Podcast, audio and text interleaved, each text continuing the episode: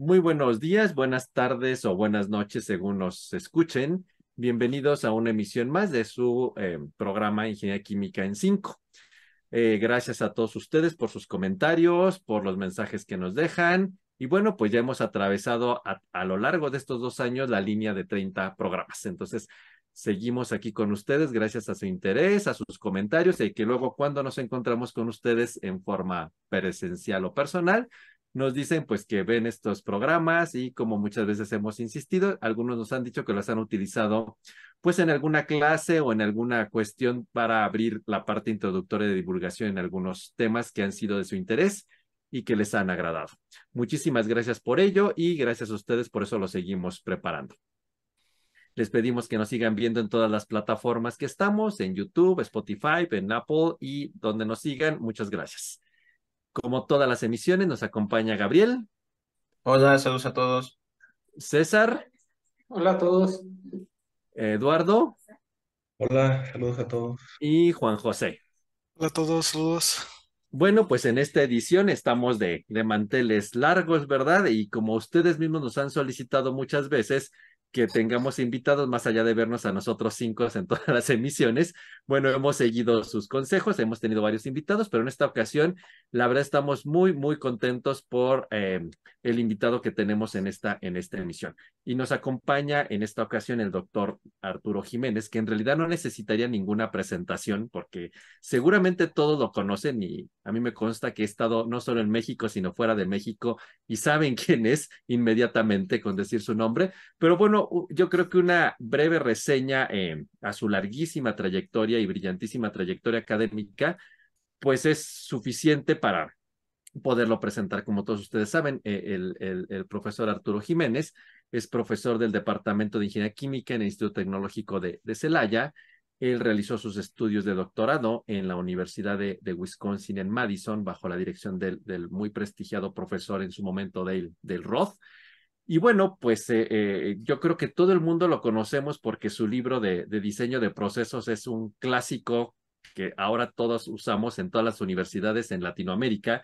Yo he estado en Colombia, por ejemplo, en varias ciudades de Colombia y el libro es bien conocido. Y bueno, en el caso particular de mis estudiantes del curso que yo imparto, antes de cualquier cosa sacan el libro, como dicen coloquialmente, y yo creo que sin faltar el respeto al Jiménez, entonces este, es el libro que traen para arriba y para abajo, hasta deshojado en copias originales, PDFs, en todas las versiones lo traen este, y esa es la primera referencia que, saca, ¿no? Y yo creo que más allá de, de, del libro que, que, el doctor ha, ha, publicado, yo creo que su impacto que ha tenido en el área de PCI en México y en el, en el extranjero es bien conocida, ¿no? Sus colaboraciones académicas con profesores de primer nivel como el profesor Ignacio Grossman o el profesor Rafi Kulgani, entre otros, aparte de ser eh, eh, en, el, sistema tecnológico en México el único investigador emérito del Sistema Nacional de Investigadoras e Investigadores, es miembro de la Academia Mexicana de Ciencias y de la Academia Mexicana de Ingeniería Química, y aparte, pues es eh, editor en el Computers and Chemical Engineering, una de las revistas más prestigiadas en cuestiones de, simulación y, modelado, ¿no? Su trayectoria es amplísima, los artículos que ha publicado, bueno, muchos de ellos son clásicos en el área de, de destilación eh, térmicamente acoplada y en los últimos años pues ha tomado también un liderazgo muy importante en cuestiones de optimización aplicadas en bioprocesos eh, y en áreas de intensificación.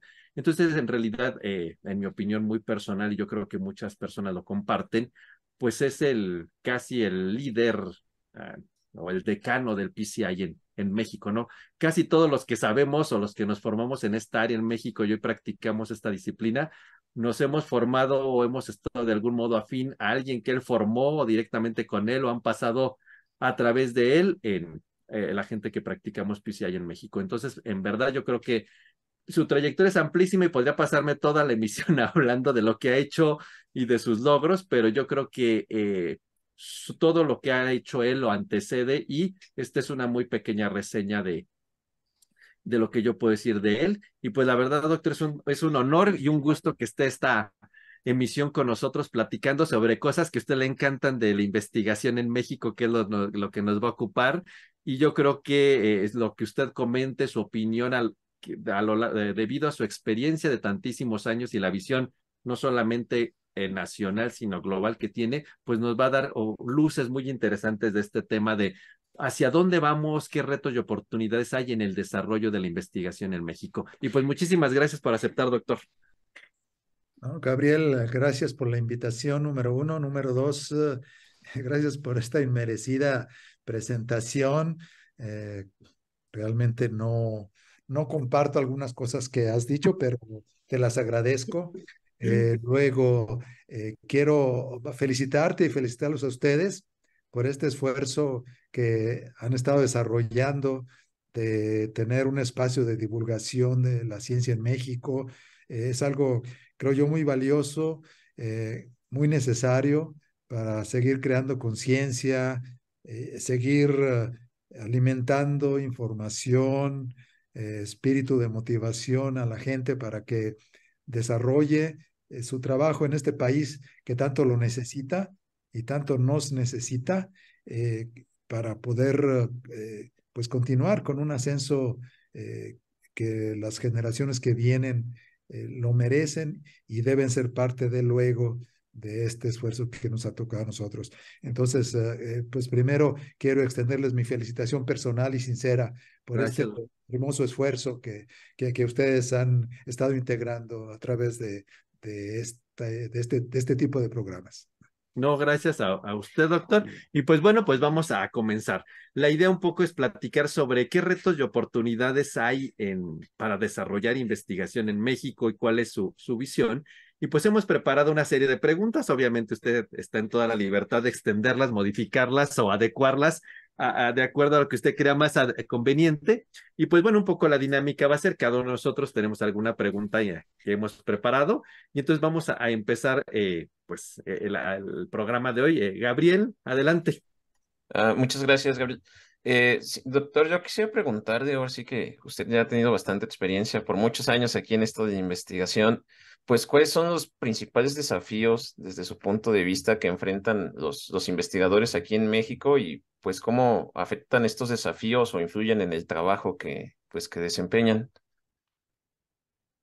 Eh, acuerdo, gracias Gabriel. Eh, quizás podría reformular qué canción eh, hizo Paul McCartney que tuviera que ver con esto para que estuviera más fácil la respuesta, pero bueno, porque me dijo Gabriel que lo podía hacer. Bien, desafíos.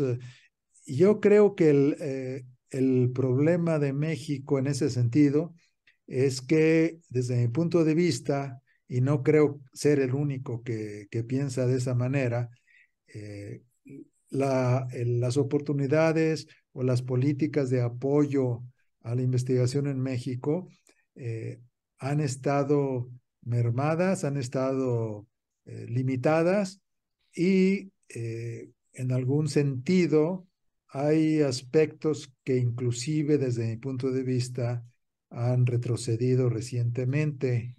Eh, por ejemplo, eh, un, un, aspecto de, de, gasto federal en, en, investigación y ciencia en México, de ciencia y tecnología.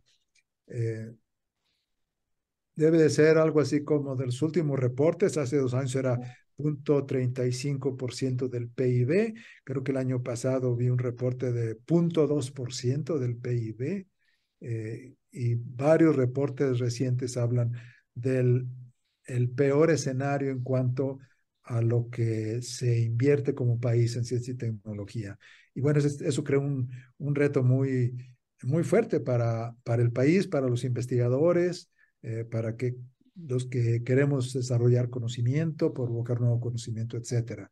Entonces, ¿cómo hacer nuestro trabajo como científicos en un ambiente en el que los recursos son o tienden a ser ahora precarios? Nunca han sido benevolentes, pero por ejemplo, eh, siento yo, esto lo, quizás eh, si me diera tiempo lo podría documentar, pero uh, siento yo que, que, en este aspecto, si vemos este punto medido a través de lo que el CONACIT ha hecho, de forma cualitativa, eh, recuerdo al CONACIT eh, de los setentas, cuando casi casi empieza con el doctor Edmundo Flores como eh, el mandamás y con, con algunos proyectos muy básicos que tenían que ver con, por ejemplo, producción de guayule, eh, o, más bien producción de hule natural a partir de guayule, y que gradualmente habían ido integrando una serie de programas que, desde mi punto de vista, habían estado atacando problemas de desarrollo eh, de México, formación de recursos humanos, etcétera, de manera muy adecuada. Entonces, por ejemplo, eh, becas al extranjero. Yo tuve una beca para estudiar la maestría de CONACYT, tuve una beca para estudiar el doctorado de CONACYT. Eh, esto de alguna manera seguido, lo que quiero manifestar es que ha sido un apoyo tremendamente importante en México, el ejercicio del país a través de CONACYT. En este caso, pues ha sido un programa de formación de recursos humanos fantástico. Eh, qué tan bueno, qué tan amplio, ahí es donde empezamos a quizás a, en falta de documentación precisa, si puedo establecer mis impresiones cualitativas. El país va a, creciendo. Eh, algunos otros hemos, hemos visto cómo, por ejemplo, empiezan los programas de, de posgrados de excelencia, apoyos a posgrados de excelencia que incluyen investigadores que miden investigación y empieza con pues comités de apoyo al posgrado. Eh, por ahí me toca ser parte, no del primero, pero de los primeros comités al respecto, en donde eh, pues en físico se evaluaban los expedientes de cada programa, etcétera, etcétera. Eh, se daban consideraciones, recomendaciones y se tenía una política de becas preferencial. No estaba totalmente claro y todavía había aspectos de negociación, pero ya había una cosa que decía, hay un programa adecuado, eh, vamos a darle un, un, apoyo especial. Entonces, va subiendo, va subiendo. Ese programa, bueno, pues se va consolidando, fortaleciendo. Programa de becas, va, aparecen nuevos programas de, de, apoyo como el que había de ciencia básica, eh, que es CEPCONACID, eh, pues muy importante para, para muchos investigadores eh, que, que hemos hecho esta, esta labor. Sigue, luego vienen eh, becas mixtas. El estudiante de, de posgrado puede tener una estancia de un semestre o de un año, maestría, doctorado en el extranjero para enriquecer su formación. Ese era un programa fantástico que le daba al estudiante nacional la perspectiva de ir a conocer otro ambiente, etcétera. No sé, César, si tú gozaste de esta beca mixta cuando te fuiste a Salamanca con Mariano, ¿verdad? Sí, sí, eh, me tocó. Y no sé qué, cuál es tu impresión al respecto. Digo, la aprovechamos al máximo en su momento, pero justamente he platicado con varias personas de los actuales estudiantes y, y sí, como me menciona usted, están como que ansiosos de que se vuelva a abrir. ¿De acuerdo? Y en algún momento, pues ahora recientemente, relativamente, eh, se extingue ¿Por qué? Mm, no entiendo, ¿verdad? Eh, es un ahorro, entre comillas, que, que, no resulta, cuyo efecto es negativo, porque esa es una inversión con una tasa de retorno altísima. Y yo creo que, que el gobierno tiene que entender, y la gente que hace política de desarrollo en México tiene que entender más claramente que este tipo de, inversiones o de gastos deben verse como inversiones con una alta tasa de retorno. Eh, ya pueden luego medir a través de conocimientos, de publicaciones, de otro tipo de cosas que seguramente eh, harían números de tasas de retorno muy, muy valiosos y muy fructíferos y que irían a provocar una mejora, un progreso en el país. Eh, y bueno, así como el, programa de, de mecas mixtas se cae, luego vienen cosas raras como programa de con así ciencia básica, se cae, no quiero entrar en detalles eh, políticos, etcétera, simplemente se cae. Eh, luego abren otro programa que se dice que es lo mismo, pero de lo que yo he visto, eh, no ha llegado a, a, ese punto. Inclusive es un retroceso. El gasto que se ha dado en ciencia de la frontera como un sustituto de ciencia básica, eh, no, es, no ha sido igual. Yo no he visto esos resultados y a través de, digamos, un pool de muestra de la gente que hacíamos uso de recursos de ciencia básica para hacer investigación de alta calidad en México, ahora ese pool pues, casi, casi se, se viene abajo. No, no tengo, no, no tengo, no, no tengo, no, no tengo, no, no tengo. Es otra cosa que se viene abajo. Y entonces eh, eh, crea un panorama pues bastante eh, raquítico al respecto. Eh, por ejemplo, España, eh, me llamó la atención hace años porque eh, hace años preparé un, una situación de gastos de ciencia y tecnología en México y lo comparé con otros países, reportes que había. Y España tenía en aquel entonces, no sé, 20 años, tenía un programa, una proyección muy interesante por ahí. Y entonces hace pocos años que, que me dio la tarea de ver cómo estaba México ahora y precisamente cómo estaba España, me di cuenta que México está o estaba hace, no sé, unos uh, cuatro años, como estaba España uh, 20 o 30 años antes. O sea, llevamos un atraso de 20 o 30 años con respecto a España, por ejemplo. Eh, su gasto de ciencia y tecnología. Eh, lo que yo tengo entendido, hoy, hoy España, por ejemplo, gasta en números redondos, 1.5% del Producto Interno Bruto en, en, ciencia y tecnología. México ya hablamos, ¿no? Punto 35, punto 2. Y cuando entró el presidente Fox, recuerdo yo, a, a, a ejercer su función en el año 2000, eh, una de las promesas que hizo era que el gasto en ciencia y tecnología en México, al final de su exenio, iba a alcanzar el 1% que vemos, todavía es bajo para lo que se requiere, pero ok, ya, ya es 1%, algo es algo, ¿verdad? Sí, sí, qué bien. Pues pasó el sexenio y no pasó nada.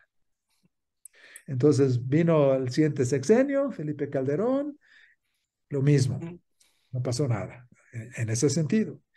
Llega el siguiente presidente, Peña Nieto, me promete que al final del sexenio va a llegar a 1%, el Producto Interno Bruto, el gasto del CONACYT, de ciencia y tecnología en México. ¿Qué pasó? Nada.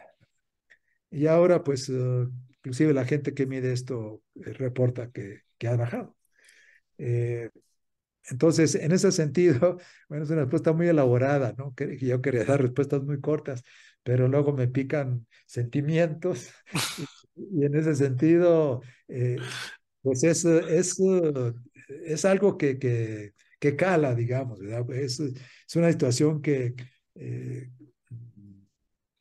no entiendo por qué eh, no se entiende a nivel de toma de decisiones, de desarrollo político, de políticas de Estado, etcétera, lo importante que es este tipo de, de apoyos a una educación que incluye investigación y desarrollo como uno de los elementos pilares en el desarrollo de México. Eh, eso, ese es un reto, pues es eh, cómo hacer ahora nuestro trabajo eh, sin dinero.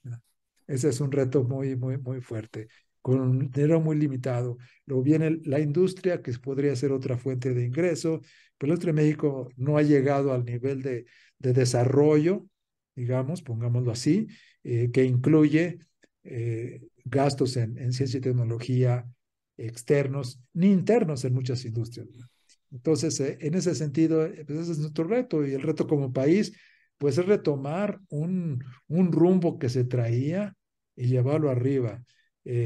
Sistema Nacional de Investigadores.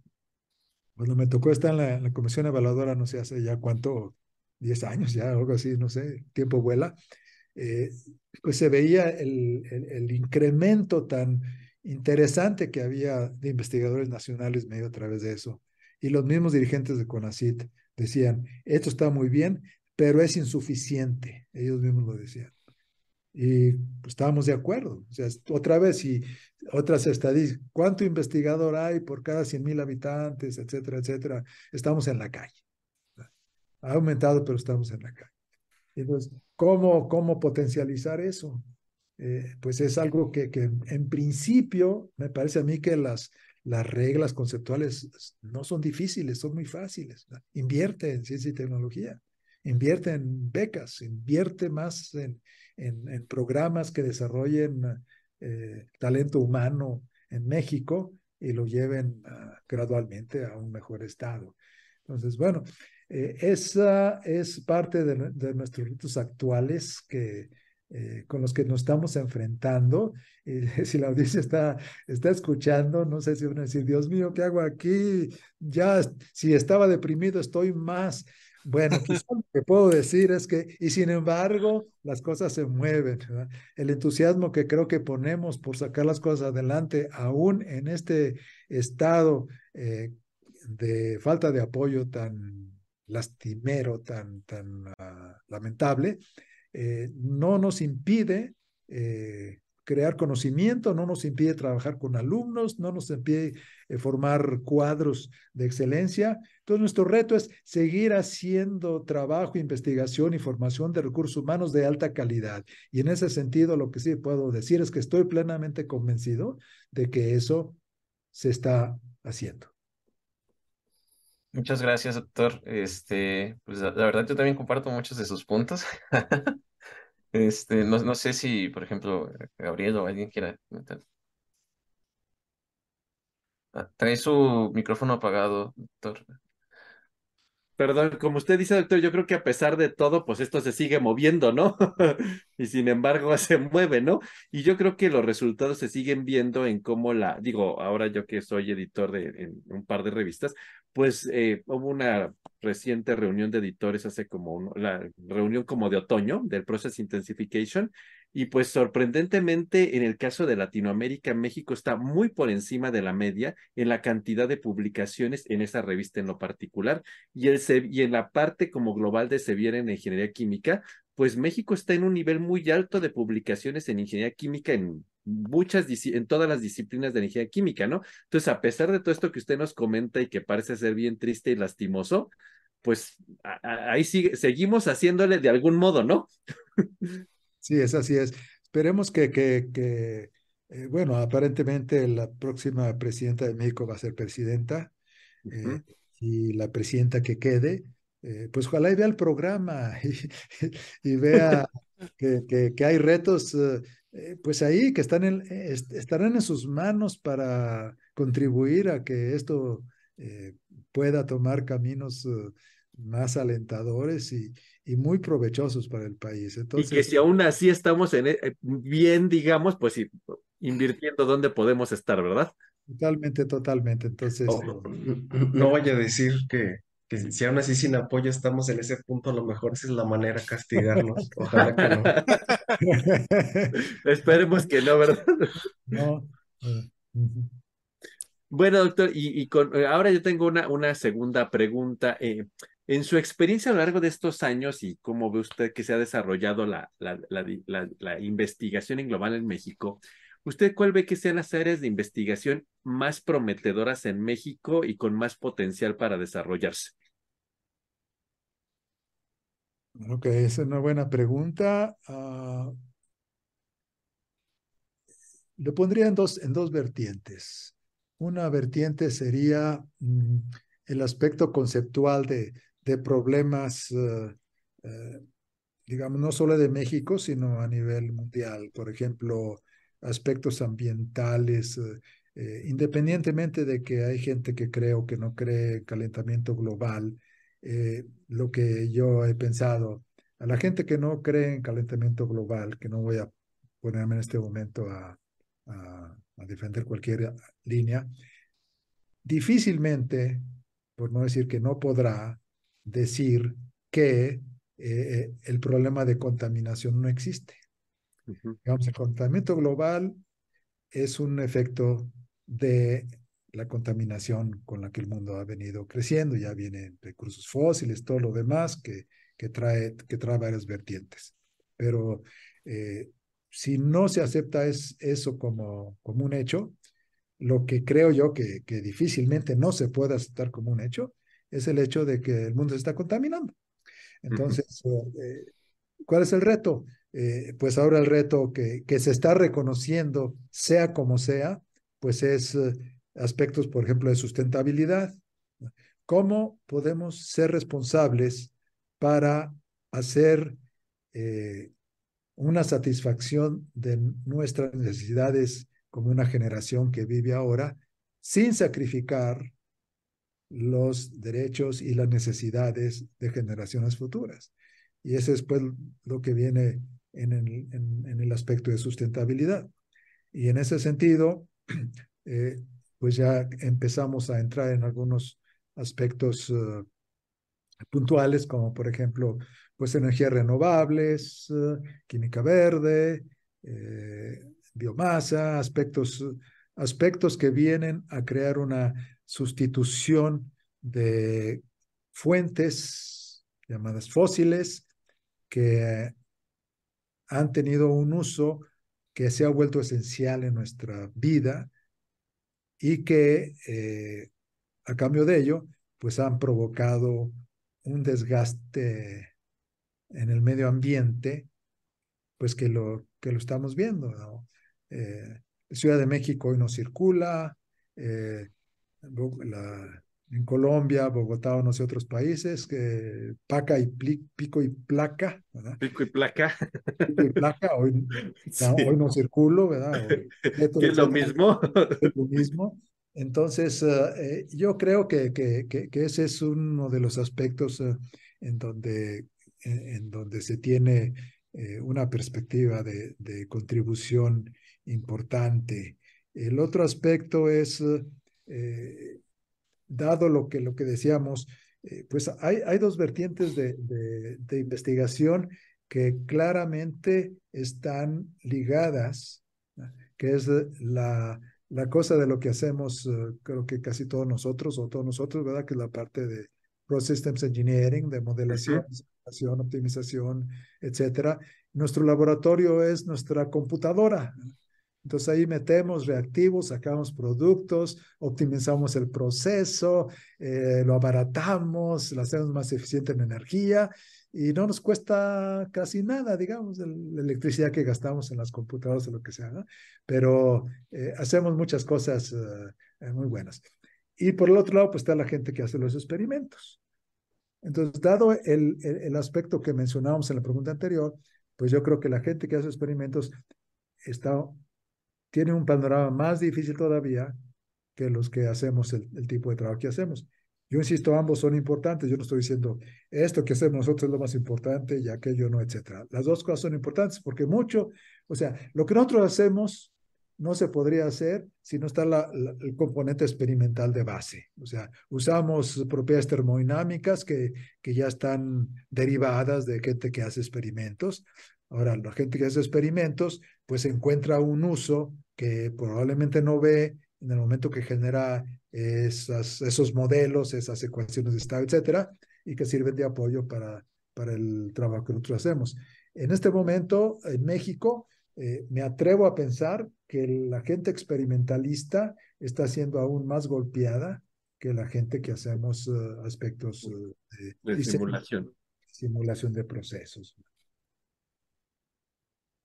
Entonces, en su opinión, esas serían como las dos vertientes que les ve como con gran potencial en este momento en México. Eh, eh, sí, digamos que, que, que en, en, enfocado a nuestro, a nuestro a nuestra disciplina. Bueno, disciplina, pues aspectos en alto grado que de alguna otra manera tienen que ver con su sustentabilidad, sí. eh, cosas que creo que podemos uh, aportar y creo que la vertiente en el mundo está bastante preocupada y ocupada eh, por esta situación o por esta vertiente eh, de crear eh, pues un, un, un, universo, un sistema cada vez más sustentable. Tenemos mucho que corregir y ese es parte del reto en ese sentido. Y, y mejorar, ¿verdad? corregir y mejorar. Muy bien, doctor, muchas gracias. César. Sí, muchas gracias, doctor. Yo creo que la siguiente pregunta se va a hilar con lo que nos contestó doctor Jiménez eh, en la primera, con los desafíos. Eh, me quedó muy claro pues, que México pues, invierte muy poco, ¿no? Hablaba del punto 2 del PIB, de alguna manera aproximado a eso. Y mi pregunta es, en base a su experiencia, yo creo que ha estado en universidades de, pues, yo creo que todo el mundo, ¿verdad? Ha visto cómo están, eh, digamos, los lugares, cómo son los laboratorios, hasta los equipos de cómputo, cómo son en un lugar y otro, ¿no? Mi pregunta es, si usted hiciera una comparación con, con el financiamiento para la investigación en México con otros países, ¿cómo estaría de alguna manera? ¿Cómo nos encontramos? Y de alguna manera, ¿cuáles serían las implicaciones de esta comparación? Porque muchas veces usted habló en la primera pregunta, ¿no? La parte también de la industria y buscan una retribución económica, eh, a lo mejor la parte del gobierno también busca una retribución social. Ese, eh, por, esa, por ese rumbo, ¿cómo nos podría eh, responder? No sé si me di a entender con la pregunta. sí, creo que sí, creo que sí, César. Y, y, si no contesto bien, entonces fue que no, y ya me dice no, que no era esa. Es que me fui muy, muy rebuscado. Pero lo que, lo que abordas, sí, pues tiene que ver con, con, con algunos aspectos que, que me pareció que, que estaban inmersos en, en, la primera pregunta de los retos que tenemos, porque eh, pues el, el, el, gasto en ciencia y tecnología en México eh, pues ha, sido insuficiente y se ha reconocido, se ha reconocido como, como comentábamos anteriormente por administraciones anteriores que eh, llegar a 1% era una meta insuficiente pero uh, agresiva. Entonces, uh, si al llegar a 1% al final de una administración se toma por la siguiente y le sigue, etcétera, o lo mantiene cuando menos, uh, algo, algo positivo eh, debería de esperarse. Eh, este, este es un problema magnánimo. Es lo que yo veo en este momento, como comentaba. Eh, el apoyo a, ciencia y tecnología en México eh, no ha evolucionado y en algunos aspectos parece ser que ha retrocedido. Eh, estaría abierto a que alguien me, me corrija, etcétera, pero eh, estoy convencido de que, de que no ha evolucionado, estoy convencido de que es insuficiente, estoy convencido de que las metas que se tenían hace más de 20 años eh, se han quedado cortas, tremendamente cortas, aun cuando esas metas eran insuficientes. Entonces, otra vez hay un reto muy fuerte para México en ese sentido. Yo espero que la próxima presidenta de México, sea quien sea, pero que creo que se dice que, va a ser mujer, eh, pues entienda, esto y, lo, aborde de manera eh, pues más integral, eh, más fuerte, más coherente. Pues sí, algunos aspectos creo yo que, vienen ligados, si vemos eh, pues países desarrollados, esquemas de universidades más establecidas, con mayor abolengo, con mayor historia y que han trascendido en, en, el mundo, Wisconsin, MIT, Minnesota, Carnegie Mellon, etcétera, etcétera. todos estos lugares pues tienen, tienen uh, instalaciones uh, muy superiores a las que nosotros eh, tenemos. Y otra cosa muy interesante es que eh, hay una cultura en la cual eh, hay, un, hay un tercer componente aparte del gobierno y de la industria que en México todavía no se tiene, que son los exalumnos. Eh, por ejemplo, cada año, pues he, he, estado yendo a la Universidad de Wisconsin-Madison como profesor visitante cada verano. El curso en el que más he participado es un curso de laboratorio, laboratorio integral de reactores, eh, operaciones unitarias. Y eh, pues es un laboratorio eh, muy, muy, muy bueno, bien equipado, con equipos de planta piloto, los alumnos pasan por ahí, talleres, infraestructura que le permiten al alumno en ese curso eh, resolver problemas armando sus, propios uh, instrumentos, sus propias plantitas. Quiero que hagas un reactor que produzca tal éster. no hay el equipo, pero están los tubos, están los matraces, están los intercambiadores de calor por ahí volando. Entonces los ponen juntos. Necesito cortar esto. Hay un taller y alguien que los que los oriente, etcétera. Entonces, eh, pues es, eh, es un escenario fabuloso, entrenamiento fabuloso. Bueno, pues ese laboratorio eh, está en renovación, porque eh, digamos que era un laboratorio de primer mundo, pero que de alguna manera pareciera que ya no estaba a la altura de un primer mundo. Entonces se, se, empieza a renovar ya está pues, casi listo para el próximo año, se, va a usar como tal, con mayor espacio, más moderno, o sea, una cosa de, de primer, primer mundo. Eh, ¿Cómo viene ese apoyo?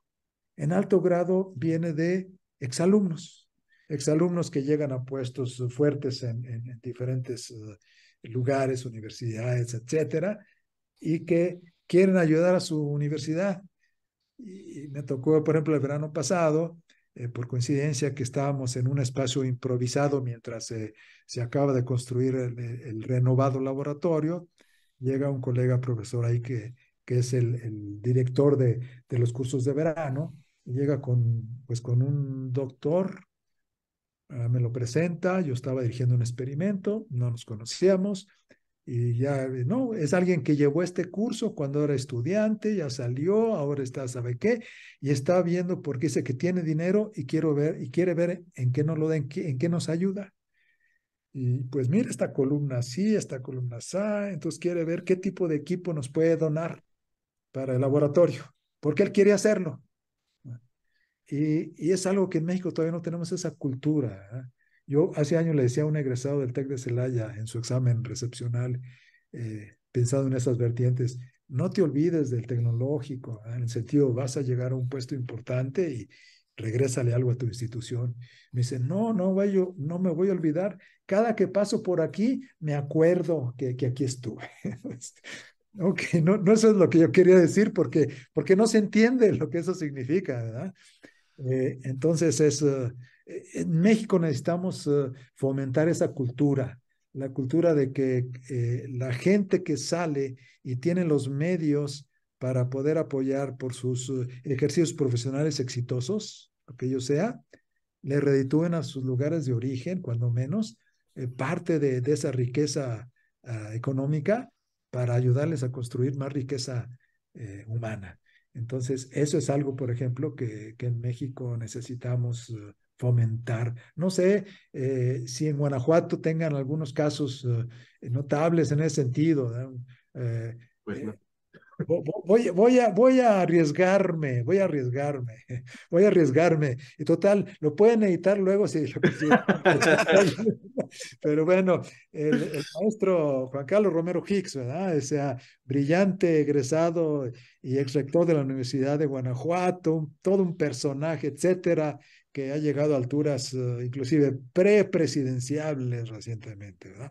Eh, pues alguien que yo pienso que eh, está muy ligado, me consta que está muy ligado emocionalmente a Guanajuato, ¿ya? eso me consta, y que de alguna manera, eh, pues tal vez uh, si está oyendo maestro Romero Hicks, si lo está viendo, acuérdese de la Universidad de Guanajuato. Pues, sí, la otra vez pasé por ahí la vi, ¿no? Este, dale, dale, recursos para que, para que siga creciendo. Eso es algo pues que necesitamos. No sé, eh, alguno de ustedes, Gabriel, alguno de ustedes, si, si, si pueda darme algún, algún pensamiento de, en esta dirección o esfuerzos o, o algún caso en ese sentido de egresado, algún egresado distinguido que haya padrinado, por decirlo así, algo eh, de infraestructura en la Universidad de Guanajuato? Pues como infraestructura de edificios, no, lo único que yo tengo memoria y aquí que me corrijan, en el laboratorio de ingeniería química, Univex donó unos equipos, que ellos ya no, digamos, ellos adquirieron uno más moderno, mandaron unas cosas de control, unos tableros, algunos equipos que están para fines académicos y pedagógicos, pues están bien, pero es lo único que yo no sé, Lalo, no sé, ¿tú sabes de algo? ¿Que estás como coordinador o algo? Sí, sí, sí. Este, luego, bueno, hay, hay una beca que se ofrece para todos los chicos de la, de la división, o sea, entiéndase la división, la licenciatura en ingeniería química, química, QFB, biología, eh, enfermería incluso. Hay una beca que se llama Raquel Muriño y que es propiamente de la división y es justamente un fondo por ahí de, de, de esta eh, química farmacéutica que dejó eh, ese fondo, ese dinero, para que los chicos únicamente de la división este, pudieran, pudieran hacer uso de ellos, lo, lo, los chicos que estén en, situación, en una situación complicada, más allá de que sean estudiantes de excelencia y bla, bla, bla, pero que tengan al, alguna situación de, de, vulnerabilidad. Este, sí, sí, sí existe eso. Y ahorita recientemente no, no, no es algo oficial, dice el, doctor Arturo, si no, este, le, quitamos y hay que, que Gabriel nos ayude a eliminar esta, este comentario. Pero hay, hay justamente un, un, acercamiento con un, con un ingeniero químico que egresó y, dijo, ¿saben qué? Este, pues hay esta cantidad de dinero y quiero dar la manera de becas. Ah, no, perfecto, mira, pues si quieres, este, te deducimos y tal, este, te ofrecemos el deducible propio que ofrece la Universidad de Guanajuato por este tipo de, de donaciones y demás. Y dijo, no, no, no, o sea, ¿sabes qué es más? Mira, olvídate de mí. Aquí está el dinero, tantos dineros, tú repártelo. O sea, yo, lo, o sea, literalmente lo estoy haciendo por, por ayudar, no quiero deducible, no quiero recibo, no quiero nada. Este, aquí está esta cantidad de dinero y pues bueno, a ver, pues tú ponla tú pon a trabajar, ayuda a estudiantes. No, no quiero que ayudes a los estudiantes, a los este, estudiantes de excelencia, quiero que, que ayudes a los estudiantes que pues probablemente tú les ves potencial, pero que no pueden desarrollar ese potencial por alguna situación complicada que están viviendo en su casa, a lo mejor algún, alguna falta de, de algún padre o de madre, alguna cuestión de salud, este, alguna cuestión propia de, de, del entorno social.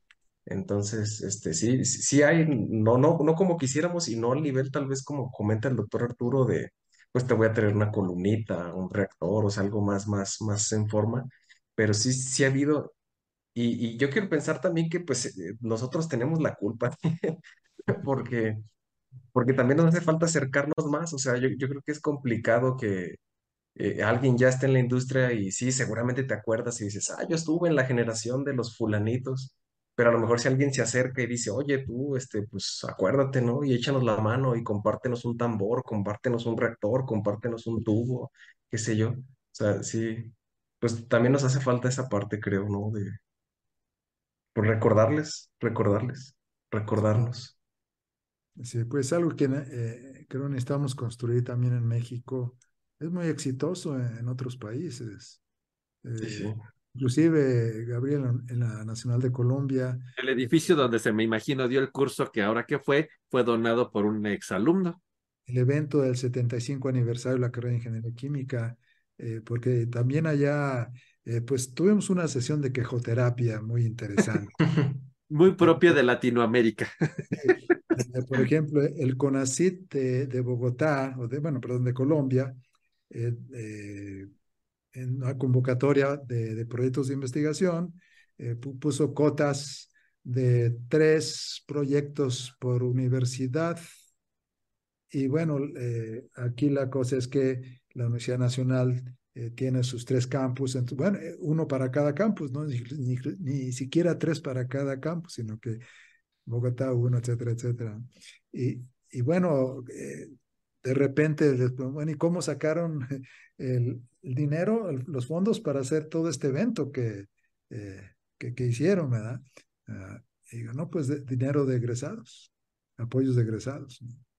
Entonces, es algo que en México necesitamos eh, fomentar. Sí, claro que sí, doctor. Doctor, perdón, una pregunta ahí. Usted también que sabe de eso. En Estados Unidos se utiliza mucho el financiamiento, como lo mencionó con, las, con la industria, ¿no? ¿Qué faltaría, por ejemplo, para que pues no, no sé toda Latinoamérica, ¿verdad? Pero en México es muy difícil que sea esa vinculación. ¿Qué faltaría para que la industria como que confiara más y empezara a financiar más? Sí, eh, pues yo creo que, que, que, es un aspecto ligado con la formación de recursos humanos. O sea, la gente que, que va a la industria es gente formada de manera muy sólida en diferentes universidades, algunos eh, con doctorados, llegan a puestos importantes en compañías importantes y entonces entienden eh, lo que implica, lo que significa el tipo de inversión que estábamos eh, platicando, entienden lo que implica el hecho de, dar un proyecto de investigación que tienen en su empresa a una universidad eh, en cuestión de tiempos. Por ejemplo, X compañía, Exxon, eh, le da Carnegie Mellon eh, un apoyo como parte de un proyecto que implica eh, X estudios sobre un reactor de polimerización, sobre un diseño de un esquema novedoso, etcétera, y sabe que eso se va a tardar tiempo, que se va a tardar algunos años, es un proyecto doctoral. Entonces ya independientemente de la interacción común, pues llega un momento en que esto eh, tiene su punto final, llega un momento en que se defiende la tesis, todo lo demás, pero hay una solución que luego la industria puede implementar y se tardó tiempo en generarse. Y en México, eh, creo yo que, pues parte cuestiones económicas, definitivamente, pero parte también el entendimiento de lo que, de lo que esto implica. Hay pocos, pocos lugares en México. Resistol llegó un momento en que tenía este tipo de, de, estructuras, acercamiento con la universidad, eh, departamento de investigación y desarrollo, y en buen grado, pues eso viene fomentado por gente que entiende lo que ello implica y que, que lo promueve, además de, pues de, que los recursos económicos deben estar disponibles. Eh, pero, por ejemplo, eh, yo tuve una experiencia hace, hace algunos años en donde pues un amigo consultor me lleva a una empresa X en un lugar Y Eh, para un problema Z. Entonces, eh, eh, no, pues es que la industria está, está quebrando, gasta mucho en energía. Entonces, como un experto en, el área, pues que queremos que nos ayude a, a, mejorar esto, porque está, el agua está en el cuello. Ok, ya pues se hizo la visita a la, empresa, de qué se trataba, y ya en la reunión que tuvimos uh, mi amigo y yo con, con la gente ahí de, de la empresa, dice, mire, esta es nuestra, esto, esto es nuestro estado. Estamos en crisis, no tenemos dinero, no tenemos dinero para invertir y necesitamos que nos digan qué hacer. Pues bueno, pues si no teniendo para invertir, no va a pasar nada. Cualquier, cualquier cambio necesita equipo nuevo, que luego te va a redituar, pero si no tienes dinero para implementarlo, pues eh, no va a pasar nada. Entonces, eh, eh, pues ha sido muy interesante, porque lo que yo les dije, que, bueno, miren, de todo lo que vimos, yo les voy a decir lo que yo haría si fuera ustedes. Si yo fuera ustedes, lo que yo haría es contratarme a mí para que les diera un estudio muy profundo de ahorro de energía y de energías para implementar ese ahorro de energía pero como no tienen dinero para contratarme, entonces por lo que dicen que tienen, si quieren le hago un análisis de esa columnita de destilación que está ahí. Es todo lo que les puedo decir. Eh, y bueno, pues es, es uh, o sea, recurren muchas, algunas veces, no sé si muchas, pero algunas veces a el apoyo que pueden tener investigadores especializados en un área cuando el agua ya está en el cuello. Entonces, en, esa base, pues no, no, no es posible que, que, este tipo de cosas se, se desarrollen. Eh, en síntesis, yo creo que a medida que gente preparada uh, en el sentido de ciencia y tecnología, este digo científico, llega a puestos importantes en diferentes empresas en México, va a haber un mejor entendimiento, una mejor ubicación en lo que este componente implica. Ojo, no quiero decir que la gente que está ahí no es buena, no quiero decir que los ingenieros que han llegado a esos puestos no han hecho un buen trabajo. Eso no, no quiero decir. Estamos hablando de el uso de inversión industrial a la investigación en México como un complemento a lo que el gobierno debe de dar y, y, y da de alguna manera en, en, parte o en todo, en lo que sea. Estamos hablando de eso, ¿verdad? Entonces, sí.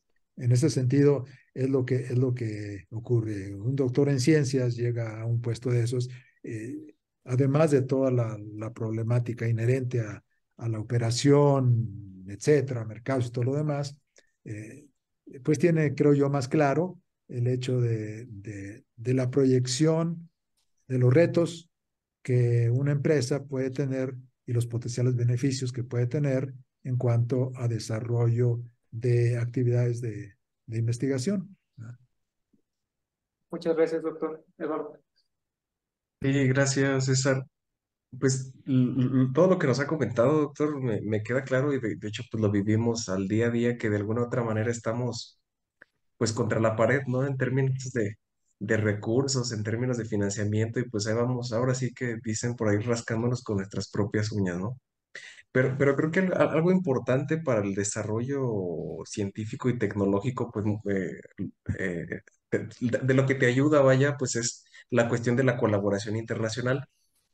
Mm, me queda claro que, que usted, pues, digo, ya no, no quiero decir que usted colabora, yo creo que la gente se siente muy, muy a gusto en colaborar con usted, pero de, de su experiencia, de los canales que utilizó en su momento, más allá de su formación doctoral y de los canales que siguen existiendo, ¿cuáles cree usted que sea como la, lo- los, vaya, lo- los, los mejores canales de proyección que tiene ahora el, el, el investigador para poder crecer en términos, este, en términos científicos? Ok, qué bueno que toques ese, ese punto porque no comentamos. A- a- si me corrigen si estoy mal, estoy desubicado, pero en lo que entiendo también el programa de eh, estancias sabáticas en el extranjero, creo que ya no existe o todavía existe. Existe, creo que para, para algunos temas nacional. puntuales, para algunos temas puntuales, o sea, si quieres este, hacer una estancia en el extranjero, solo algunos temas, casi todos asociados a medicina, Salud. este, a, Sí. a- sí, bueno, salud en lo general, sí, De totalmente. acuerdo. Eh, sí, cuestión prioritaria. Digamos, eso antes, por ejemplo, estaba muy abierto. Ah, Hay, hay varias áreas, una invitación para ir a una estancia a, otro, a otra universidad, que al igual que hablamos de las becas mixtas, pues a un profesor en diferentes niveles y a diferentes etapas de su vida, pues le enriquece. Y bueno, eso es otro, otro aspecto que se tenía y que me parece que eh, cuando menos ya está muy restringido o más restringido. Eh, eh, ese era un camino interesante. Hay otros programas específicos muy competitivos como pues las, las becas Fulbright, en donde eh, se puede concursar para tener esta distinción e ir a, colaboraciones uh, al extranjero, por ejemplo, hablando pues de eh, estoy tratando de poner un punto en el cual vamos a un, a un sistema eh, superior en cuanto a su desarrollo con respecto a, nosotros, a México, eh, y esas eh, han sido, y la última pues es una fuente competitiva, pero eh, ahí está. Entonces, lo que yo podría decir es que eh, la gente que, que, está, gente joven como ustedes. Y, probablemente gente que luego vea el video y llegue hasta este punto, porque no le ha, no le ha puesto ya, ya lo suficiente, eh, puede, puede meditar y puede tener un beneficio de este pensamiento. Algo interesante es que eh, yo quiero hacer una estancia con tal investigador en tal lugar, me atrae o lo que sea. Hay, varias cuestiones. Uno, eh, el conocimiento personal ayuda. Entonces, nos conocemos en un congreso, esa es una fuente muy, muy importante, asistencia a congresos internacionales. Entonces, ahí puede uno conocer a personas con quien luego puede tener una relación o puede establecer una colaboración, hablando de, de, ese tipo de situaciones. Eh, y eh, ya sea por ahí o por un acercamiento, inclusive a veces de tipo eh, casi casi anónimo. Me llamo fulanito, soy de tal universidad, etcétera, y, quiero preguntarles si hay oportunidades de ir a, a, una estancia sabática o lo que sea, eh, con usted a su laboratorio, etcétera, etcétera. Y eh, pues en mi experiencia, la mentalidad de, mucha gente brillante, triunfadora, etcétera, bien establecida, eh, ve con buenos ojos ese tipo de, de acercamientos. Entonces, la ventaja en ese sentido, de esa exploración, es que es posible que el investigador que se convenza de que esta estancia es conveniente también para él o ella, uh, por lo que sea, por contribuir a, a otro país, por eh, contribuir a un proyecto que también me interesa y todo lo demás. Eh, tiene recursos para pagar la estancia del investigador. Y lo que pasa es que creo que, que lo mismo, eh, como que no crecemos con una cultura de ese tipo, CONACYT no, no, nos daba ese recurso, vamos con beca de CONACYT y excelente. ¿Qué pasa si ya no hay? Eh, pues hay que, hay que aumentar ahora la búsqueda que incluya a los posibles receptores como fuentes de financiamiento. Y eso es posible eh, y es una, situación muy conveniente porque pues ya no se depende de, de, de otras políticas de otro tipo si estas no están disponibles. Y por otro lado, pues hace posible una inmersión en un grupo de investigación establecido, de lo cual uno se enriquece, y o que a veces ese, ese apoyo está atado a un proyecto específico de alguna industria, por ejemplo, y que entonces el insertarse en un proyecto de esa naturaleza, pues le da una experiencia muy interesante y muy valiosa, sobre todo al investigador joven que, que tiene esa oportunidad. Entonces, aquí mi mensaje sería, busquen acercamientos con eh, profesores eh, con los que a ustedes les interesa trabajar y pregunten si hay oportunidades de financiamiento o de apoyo al lugar en donde están buscando. Entonces, al esparcir esa búsqueda, es posible que encuentren un lugar que, en el que no habían pensado que podría hacerse en estas circunstancias y que les va a traer un, una perspectiva muy, muy sólida. Lo último que yo diría es que este tipo de, interacciones, de colaboraciones, etcétera, son tremendamente valiosas. Son muy satisfactorias y son muy valiosas. Eh, uno se enriquece y es muy satisfactorio luego ver que uno también pudo provocar una contribución a un proyecto conjunto eh, que pudo haber enriquecido el resultado final. Eso es algo que yo recomiendo ampliamente. Muchas gracias, doctor. Sí, pues me, queda claro su enfoque y el, mensaje, tratar de expandir un poco la mente en términos de, de incluso hasta de apoyos, porque estamos limitados y estamos en, en, ahora sí que oprimidos por la falta de apoyo tal vez federal de CONACYT, pero muy probablemente existan apoyos privados o apoyos de otras instancias en otros países. Sí, le, agradezco, doctor, muchas gracias. No, al contrario, eh, quizás aquí para milanar la situación, eh, tengamos uh, la fe abierta, la esperanza de que eh, la presidenta nueva que llegue, sea quien sea, a, nuestro país, eh, pueda entender que esto de lo que estamos hablando debe ser una prioridad para México. México necesitamos una política de Estado que nos uh, llevara a, a, tener la ciencia y tecnología como una prioridad nacional efectiva. ¿verdad? Bueno, eh, entonces esperemos que esto se dé. Muy bien. Doctor, usted recordará que hace algunos años pues había estos programas de los laboratorios nacionales y había gran apoyo al crecimiento de la infraestructura tan, pues en los posgrados. En este momento, ¿usted cómo ve esta situación y qué ve usted en el futuro? ¿Cómo podemos, a pesar de esto, de que podría ya no haber apoyos, seguir creciendo en esta parte de infraestructura o, o qué nuevas alternativas usted se imagina que deberíamos de buscar dado que estos apoyos se han reducido para el crecimiento de infraestructura. Eh, fíjate, Gabriel, eh, que eh, creo que yo soy una persona optimista por naturaleza. Entonces, yo, vamos a decir que tengo cierta confianza, que quizá no todo el mundo tiene, pero bueno, es mi, mi naturaleza optimista, de que el cambio que venga debe de tener una sensibilidad eh, suficiente ante un problema tan evidente como el que estamos diciendo. Entonces, yo creo que es posible que esto que hemos estado aquí eh, platicando de limitaciones eh, federales en este momento con respecto a lo que se esperaba, con respecto a lo que se había anunciado desde hace diferentes uh, administraciones, etcétera, eh, pueda retomar ese tipo de dirección. Eh, yo creo, eh, quiero pensar, creo yo, que no puede esto ser indiferente a gente que llegue y que, y que diga, a ver, ¿cómo, ¿cómo estábamos? ¿Cómo estamos? Esto debe ser una prioridad para México. ¿Qué tanto podemos hacer para ello?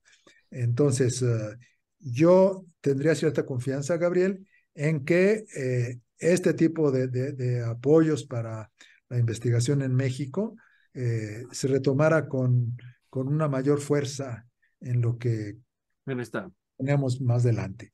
Ese es por ese lado. Lo demás, pues creo, creo que es, es el aspecto que la industria necesita evolucionar y nosotros también necesitamos evolucionar.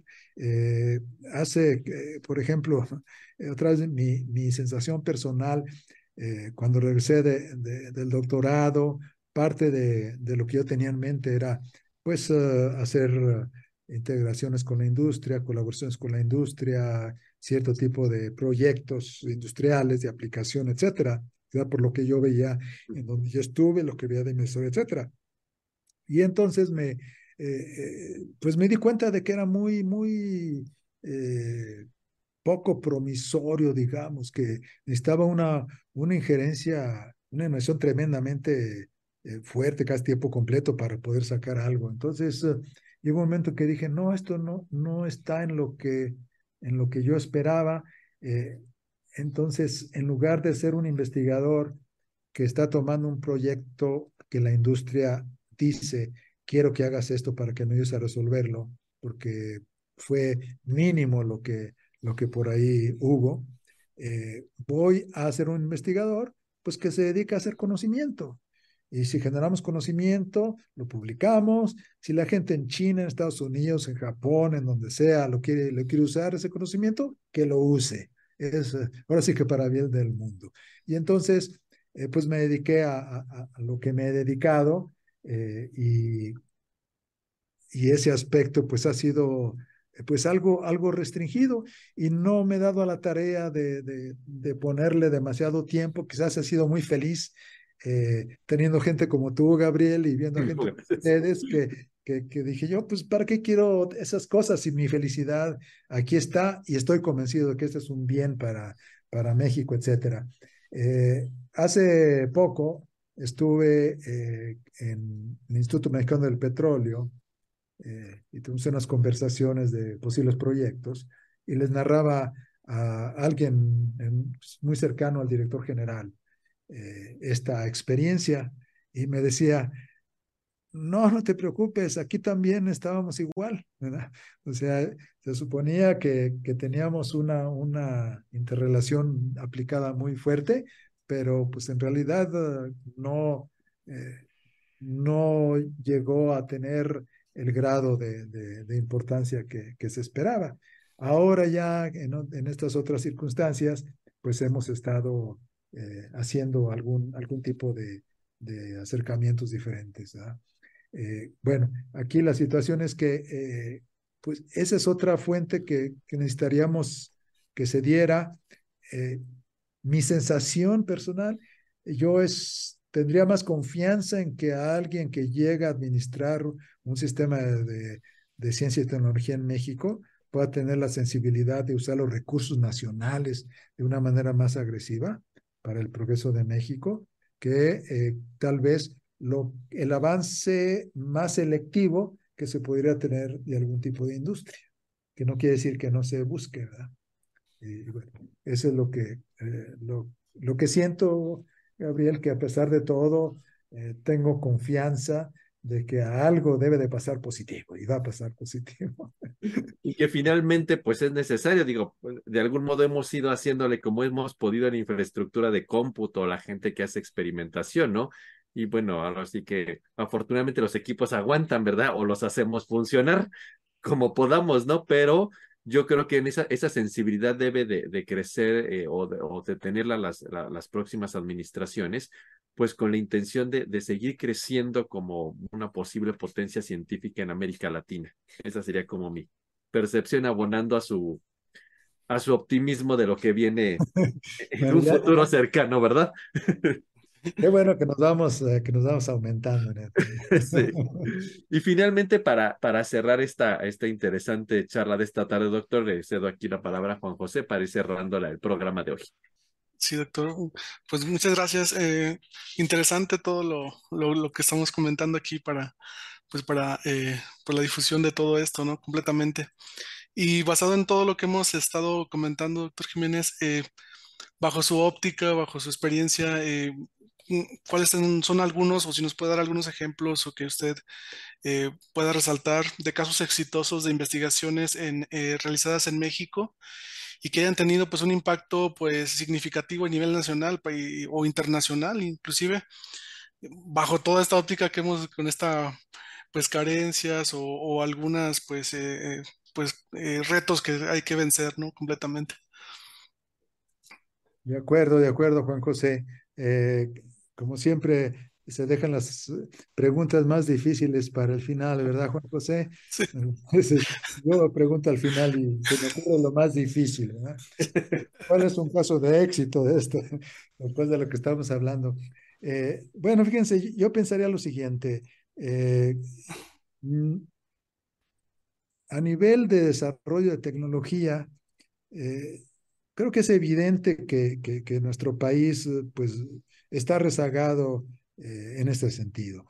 típicamente, si, si algo queremos hacer o, un nuevo proceso que pues, típicamente pues vamos a ver quién lo oferta para adquirirlo. Digamos, una empresa que quiere producir un producto importante, entonces vamos a, a, ver quién, quién vende la tecnología, hacemos el estudio de mercado y económico, y si la compramos y ya viene, y bueno, todo se, todo se da. Eh, desarrollar tecnología pues implica eh, años, fácilmente, cuando menos 10 años para, para que esto se, eh, se dé, entonces eh, pues hay una cultura también que se necesita establecer. Entonces, voy aquí, si te parece, Juan José, a darle un giro conveniente a tu pregunta. Okay. La voy a traducir en aspectos de investigación exitosos que han tenido impacto en México, que está ligado, como sea, pero no a un sector productivo, sino a un sector científico diagonal académico. Mm. En ese aspecto, eh, es importante eh, para la gente, otra vez que ha llegado hasta este punto y no le ha pagado el video y lo está viendo, a pesar de todo lo que hemos hablado, y llegado a este punto, es importante que, que, que sepan, que se concienticen eh, el éxito que se ha logrado en lugares como en los que estamos. O sea, cuando yo regresé a México después del doctorado, que es otra historia etcétera, etcétera. Pero como vine aquí todo lo demás, llegué a un lugar en donde había en todo el Instituto Tecnológico de Celaya un doctor eh, adicional. Éramos dos doctores en todo el tecnológico, los dos ingenieros químicos, cero más en ningún otro lado. Entonces, con esto, pues, eh, bichos raros, ¿verdad? O sea, estos doctores, eh, ¿qué son? ¿Qué nos vienen a enseñar? Este, se creen mucho, bla, bla, bla, bla, bla, bla, bla, bla. ¿Qué había para investigación? ¿Qué infraestructura había? Cero. No había infraestructura para investigación. Había un laboratorio, pues bueno, para fines docentes, etcétera, pero investigación, pues no había infraestructura, no había computadoras. Entonces hubo que construir de cero prácticamente eh, el aspecto de, infraestructura y hubo que construir eh, una formación de un departamento de ingeniería química que fuera evolucionando y que fuera, se fuera incrementando.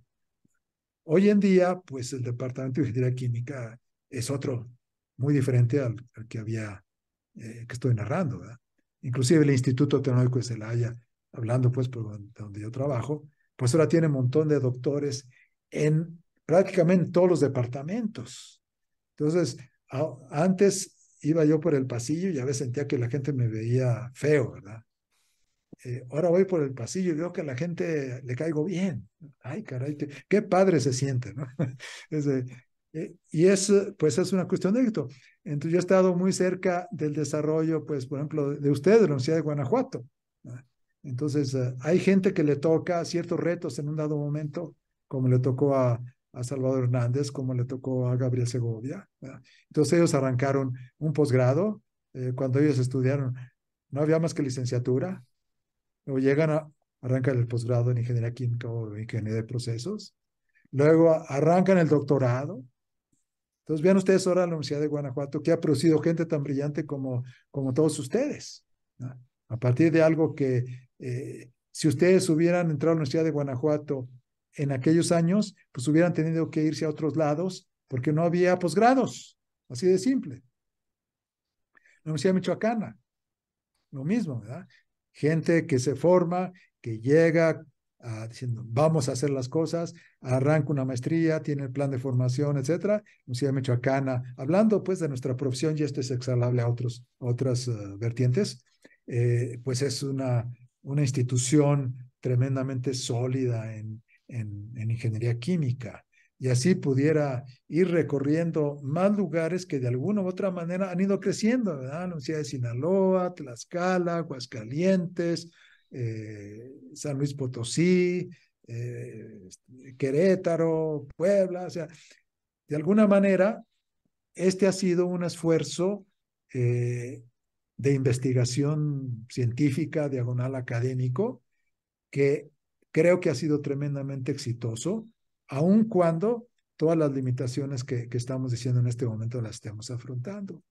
Pero yo siento que eh, en cada momento de nuestras vidas eh, es importante definir nuestros retos. ¿Cuáles son nuestros retos? En aquel entonces que, que, yo les comentaba que regresé, pues eh, mi reto, nuestro reto era construir un departamento, construir infraestructura, construir una cultura de investigación que no existe, etc. El reto es muy diferente al de ahora. Lo mismo el reto de, que le tocó a Salvador Hernández, a Gabriel Segovia, pues es diferente el que tuvieron en ese momento al que, al que tienen ahora, independientemente de los altos niveles que ahora el doctor Salvador Hernández eh, eh, tiene, tiene como parte de su brillante carrera. Eh, es muy diferente. Y estamos hablando de parte de eso. ¿Qué, es lo que, ¿Qué es lo que yo creo que ahora, que ahora nos compete? ser creativos, ser innovadores intelectualmente. Esta es nuestra realidad y estos son nuestros retos. Entonces, tenemos que ser capaces de salir adelante, independientemente de lo que comentaba, de que yo pienso que, que es uh, altamente esperable para mí que eh, un Estado como el que platicamos en este país en, el aspecto de ciencia y tecnología eh, no pueda ser indiferente a gente que llegue a tomar las riendas de este tipo de responsabilidades. Eh, yo tengo optimismo en que esto se va a volver a tomar para recuperar un camino ascendente. Y aunado a ello, nosotros, ¿qué nos toca? Entonces, eh, yo diría dos cosas. Una es, eh, ¿qué es lo que está en nuestras manos? Pues en nuestras manos está seguir formando gente altamente capacitada, poniendo el ejemplo de responsabilidad, poder, poniendo el ejemplo de honorabilidad, de ética, de honestidad, eh, poner el ejemplo de, tengo esta capacidad intelectual, la que sea, y la estoy poniendo aquí al servicio de, de un llamado muy importante en este país. Eso es lo que, lo que podemos hacer. Y eso no debe ser negociable. No debe ser negociable. Lo otro es, bueno, ¿Qué retos ahora tenemos? Son muy diferentes a los que estábamos diciendo. Ahora ya hay laboratorios. Ahora nuestro problema es que no tenemos para comprar reactivos. Bueno, antes no teníamos ni un laboratorio. Ahora ves aquí, eh, eh, de que es que el laboratorio tiene goteras. Pues qué bueno, porque antes no había laboratorios. Entonces nuestros problemas son diferentes, pero son otro nivel. Y así como fuimos capaces de llegar acá, debemos de ser capaces de ser creativos, de tener la energía, el intelecto, la idea, la creatividad, de crear eh, acciones que nos puedan llevar a superar los retos en los que ahora estamos. Primero, tenemos que identificarlos, definirlos y a dónde queremos llegar. Y luego los medios se van creando. Hay varias cosas que hablábamos de los exalumnos, de la industria, dices, bueno, no hemos hecho eso, vamos tras eso. La industria quizás no la hemos explorado suficientemente, Univex no dio esto, eh, ¿qué tendrá más? Vamos a ver, no, no, no se pierde nada. ¿no? más que tenemos que distribuir el tiempo, invertir el tiempo en ese tipo de búsquedas eh, también. Y bueno, cada quien tendrá su responsabilidad a nivel eh, personal, a nivel de sus cualidades, etcétera, pero oh, en corto, pues, oh, terminando con esto, yo creo que esto que, que, estoy diciendo ha sido pues un éxito tremendamente notable en ingeniería química en el aspecto científico diagonal académico en México. Esto ha llegado a una situación que yo definiría como muy halagüeña y muy promisoria en ese, ese aspecto. Necesitamos darles el siguiente, el siguiente matiz y esperar que los canales de apoyo adicionales que, eh, que necesitamos y que son necesarios para el país eh, vuelvan a estar de nuestro lado. Eso es lo que, lo que creo y quizás me fui por otro lado, Juan, que sé, nada que escuchar, pero eh, creo que eso para mí tiene una definición eh, muy importante, porque todo esto, eh, de alguna u otra manera, tarde o temprano, va a incidir en lo otro. Sí, muchas gracias, doctor. Sí, de una reflexión muy interesante de todo lo que pues vemos a diario completamente y lo que pues se puede proyectar para un futuro. Muchas gracias. Adelante, doctor. Y, y finalmente, para terminar, un, un mensaje con el que usted quisiera cerrar en este programa, como un resumen de todo esto. Bueno, eh, ok. Eh, dos cosas. La primera que, que, que, no puedo dejar de decir es volverlos a felicitar por este esfuerzo que han hecho. Es un ambiente muy agradable conversar con ustedes eh, dar opiniones, etcétera, ya luego cada quien puede, puede venir a decir, sí, estoy de acuerdo, no, no estoy de acuerdo, no sí. que lo oiga, ¿no? Pero bueno, ahí lo voy a dejar. lo siguiente es, eh, pues, el, el hecho de que de que tenemos un compromiso uh, al estar en el trabajo que hacemos en México. Tenemos uh, en este escenario típicamente, creo que el ambiente en el que nos estamos desenvolviendo, eh, ustedes y yo, y posiblemente la mayor parte de una audiencia de, de este esfuerzo tan bonito que ustedes tienen, es uh, un ambiente científico académico. Y en este, en este aspecto, eh, pues yo los invitaría a gozar esa, esta bella profesión. Es, fíjense bien, lo importante o lo interesante de cada quien eh, en su vida eh, se vuelve independiente y tiene el reto o la necesidad de ser autosuficiente, de tener el dinero suficiente para satisfacer sus necesidades y en un dado momento las de la familia en la que uno luego evoluciona. Eh, bueno, ¿cómo ganamos nuestro dinero?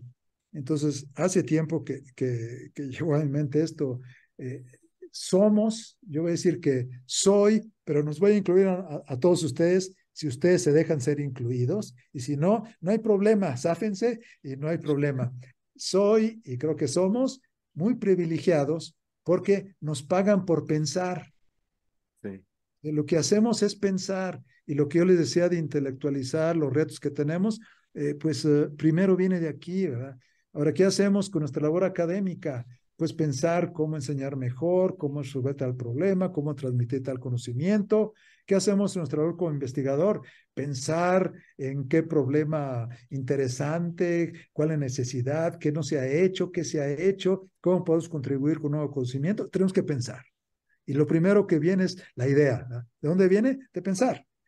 Ah, sí. que no, no se han diseñado columnas eh, con pared divisoria que además tengan componentes no ideales que luego se difundan a través de una membrana que vamos a poner adentro de la pared y que tal, ay, caray, caray. o sea, eh, en fin, vienen cosas que pensamos y por eso nos pagan. Nos pagan por pensar. Es más, el Sistema Nacional de Investigadores nos paga por pensar, si le ponen, ¿no? porque eso viene en los artículos. Entonces, sí. aquí pues el mensaje es, eh, siéntanse motivados, contentos, porque tenemos una actividad tremendamente bonita en la cual nuestro trabajo intelectual eh, nos da el sustento de vida y nos da una razón de, de, de vivir tremendamente bonita. No, doctor, pues este que fue mejor cierre para, a pesar de todo este escenario a veces oscuro que, que pues estuvimos poniendo un poco en la mesa, pues quizás esta, esta visión, como usted lo enfocó para cerrar, pues yo creo que es la, la, razón por la cual seguimos avanzando, aunque no haya equipos, aunque haya tener que meterle mano a hacerlos andar después de 10 años, este, y con limitaciones un poco aquí, un poco allá, seguir haciendo crecer la ciencia y la tecnología en, en México, doctor. La verdad que ha sido un gusto eh, que esté en esta ocasión con nosotros. Este, nos habíamos intimidado un poco en invitarlo, pero finalmente nos animamos y, ha sido todo un gusto estar aquí con usted. nosotros tenemos para cerrar todos los programas, eh, hacemos como un pequeño, eh, a, modo de los artículos, tenemos una keyword. Cerramos el programa diciendo cada uno de nosotros una palabra que resuma el, todo el programa, ¿no? Entonces, nosotros ya la tenemos lista, pero usualmente nuestro invitado lo decimos nosotros, usted la dice al final en forma espontánea, ¿qué se le ocurre con una única palabra similitud de los artículos? decir su keyword para cerrar el, el programa. Entonces, como toda nuestra audiencia conoce, cerramos nuestro programa diciendo nuestras cinco palabras finales. Eduardo. Conciencia científica. Juan José. Investigación. César. Desarrollo académico. Gabriel. Divulgación científica. En mi caso sería innovación. ¿Y usted, doctor? Fantástico. Lo que están haciendo es fantástico. Perfecto. Muy bien, doctor. Pues muchísimas gracias a toda la, la, audiencia por no habernos acompañado. Seguramente esperamos sus comentarios, sus views y sus likes y todas las preguntas y comentarios. Seguramente cuando hagamos llegar la liga aquí al doctor Arturo, verá todos sus comentarios en YouTube que nos llegan. Seguramente si usted gusta los puede contestar, nos dice que quiere que contestemos, doctor, y se la haremos llegar. Ha sido todo, ha sido todo un gusto estar esta, en esta emisión con usted, doctor. La verdad, este, su visión y su experiencia a lo largo de todos estos años, pues es invaluable y yo creo que todo, como ha visto recorrer el crecimiento de la ciencia y la tecnología en México en los últimos 30 años, le da una visión perfecta y un escenario de dónde estábamos, dónde estamos y hacia dónde podemos ir y qué es lo que debemos hacer para seguir creciendo. Y yo creo que su experiencia no solamente en México, sino en el extranjero, pues también le da esa visión integradora de dónde estamos y cómo deberíamos de estar comparándonos con otros países que están en el primer mundo y donde, donde usted ha tenido pues la oportunidad de estar en estancias, años sabáticos, con grandes investigadores y en universidades que pues todo el mundo vemos como de primer nivel y pues todo ese conjunto yo creo que la da visión para ser, pues voy a decirlo de esta manera, una autoridad para poder dar una opinión muy certera en ciencia y tecnología en, en México. Muchísimas gracias, doctor, por habernos acompañado.